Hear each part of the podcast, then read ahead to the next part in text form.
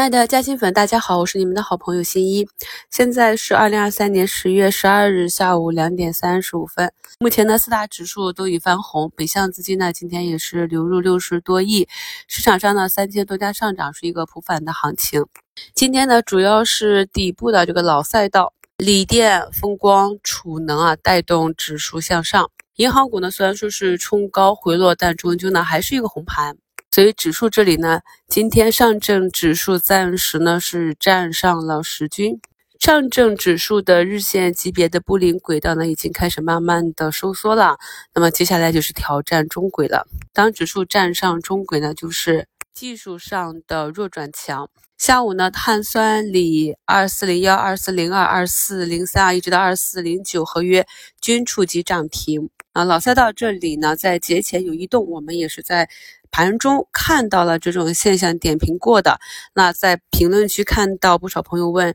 锂矿、锂电这里呢，到底是不是会有一波行情？现在呢，到底是超跌反弹，还是一波行情，还是不清楚的。毕竟呢，这个板块是跌了很久的。但是我们近期持续从图形点评的，那么节前也是有业绩、订单逻辑相结合的风电板块，看到评论区有的朋友也根据图形布局了。我们新米团的朋友可以去跟踪观察一下，像风电的龙头东风电缆在九月二十七日涨停之后的走势啊，那么持续的跟踪观察，当股价在整个阶段性震荡整理末期选择方向之后，股价当日涨停或者不涨停之后一段时间的运行情况。多复盘总结规律啊，就能够很好的提高一个预判的胜率。有了预判之后呢，才能够根据你判断板块和个股的涨跌去做出交易计划，并且执行，绝不是啊随便看到一个消息或者看到一只个股就一拍脑袋决定买入或者卖出的。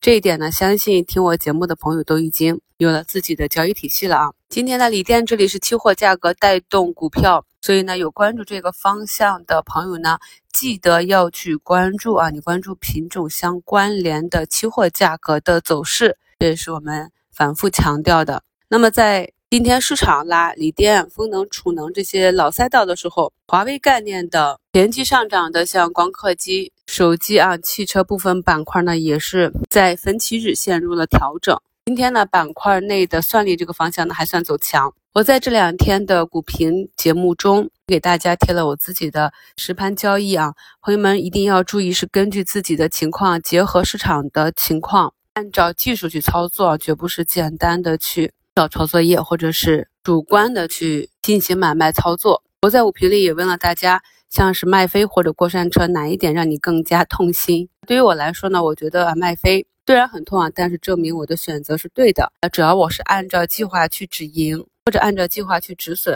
那么后期市场的走势就是一段新的开始了。而在我过去个人交易里啊，通常呢卖分呢是因为我们大多数的仓位执行的是左侧卖出原则，而如果呢能够很好的执行右侧的卖出原则，就能够很好的防备我们坐过山车。所以呢，在后续的课程中，我会把左侧兑现和右侧出局啊这两个方向再着重跟大家详细的讲解。虽然说这两种。都很令人心痛啊，但细细的想起来，它背后还是有一定的幸福感的。因为至少不管是你卖飞还是坐山车，你持有的个股呢都是有大涨过，或者在你卖出之后大涨，说明你选择的方向和标的是对的啊。比起没有目的的买入，买入之后呢股价就一直阴跌，并且看不到方向是强太多了。所以呢，选择方向和板块，选择对个股都是很重要的。然后再叠加择时和技术，能帮助我们至少说呢。不会在市场中犯大的错误，剩下的就是如何去把握机会了。那么我五平贴了两张图，这个股呢也是反复的开板啊。那目前四川长虹还是一点七亿封在涨停上，荣威科技呢已经跳水到四五个点了，分歧还是比较大。这两三天的早评里跟大家反复讲了华为的这些科技高标有了出现分歧的迹象，知道大家自己看盘面能不能看得出来。刚刚接触新一节目的朋友可能不太习惯我的节目风格。我在点评市场、分享观点的时候，是把大家当做我的老朋友，也是经验丰富的老股民来对待的。所以新手小白呢，不用着急，我们还有基础知识那个专辑，以前的节目啊，都可以对照着看盘软件多去听一下。老朋友们听到我点评哪个方向，自然就知道哪些是重点了。希望呢，越来越多的朋友都能跟上市场的节奏，跟上我们节目的节奏。今天呢，整体呢指数是上涨的，反而呢不是很好操作，高位盘呢震荡加剧。而今天上涨的这些底部板块啊，不是我们近期持续的去关注的，还能够按照图形，根据资金的流向去把握短期的机会的。大部分的今天上涨的这些板块的个股呢，里面的筹码不是深套，就是在外面观望的，也不好把握。所以在平时的复盘中，我的习惯呢，也是把涨跌幅榜、涨跌排名的板块都去看一下，看一看上涨的板块上涨的动力、上涨的空间如何，下跌的板块有没有跌出价值，有没有止跌，有没有板块慢慢的偷偷从底部走趋势啊？所以工作量还是比较大的。朋友们呢，如果没有时间去做全面的复盘，至少是盯着我们每日三更，我们点到的这些方向，打开看盘软件去自己看一下。今天呢，因为主力切换了板块，所以造成了华为板块的巨震，也同时说明市场上仍然没有什么增量资金，仍然是内部的切换跷跷板结构。矩阵呢是考验人性的，我们呢有技术这个武器，跟随趋势即可啊。心中知道呢，哪一个方向大概率的还是市场主力前进的方向，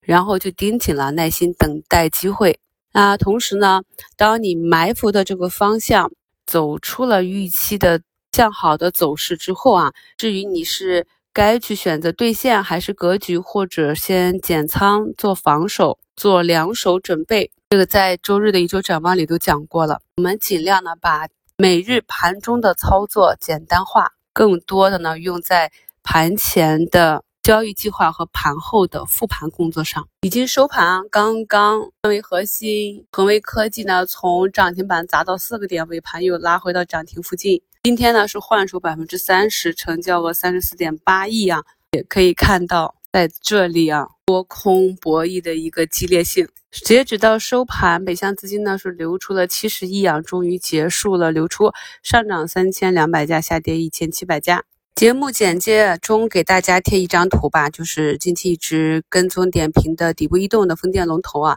那么在九月二十七日走出涨停之后呢，其走势就是缩量的，在涨停上方啊横盘震荡整理。今天呢，虽然说是股价向上突破，走出一个大阳线。但是并没有涨停啊。那按照技术节点呢，我自己的习惯就会先做一部分的落袋为安，这样以后呢就是两手准备。那大家自己类似图形的操作是趋是流是该如何操作？是要根据你的持仓计划、你的资金体量以及你整体仓位的配置去自己制定啊，适合你的计划，并没有一个标准的答案。今天是周四啊，如果账户上还有余钱，明天又不取现的话，三点半之前可以去逆回购啊，一天的逆回购十四天的利息。新朋友如果不知道如何去逆回购的话，可以扫描一下节目简介中贴图的二维码，听一下逆回购的小窍门。感谢收听，我们明天早评见。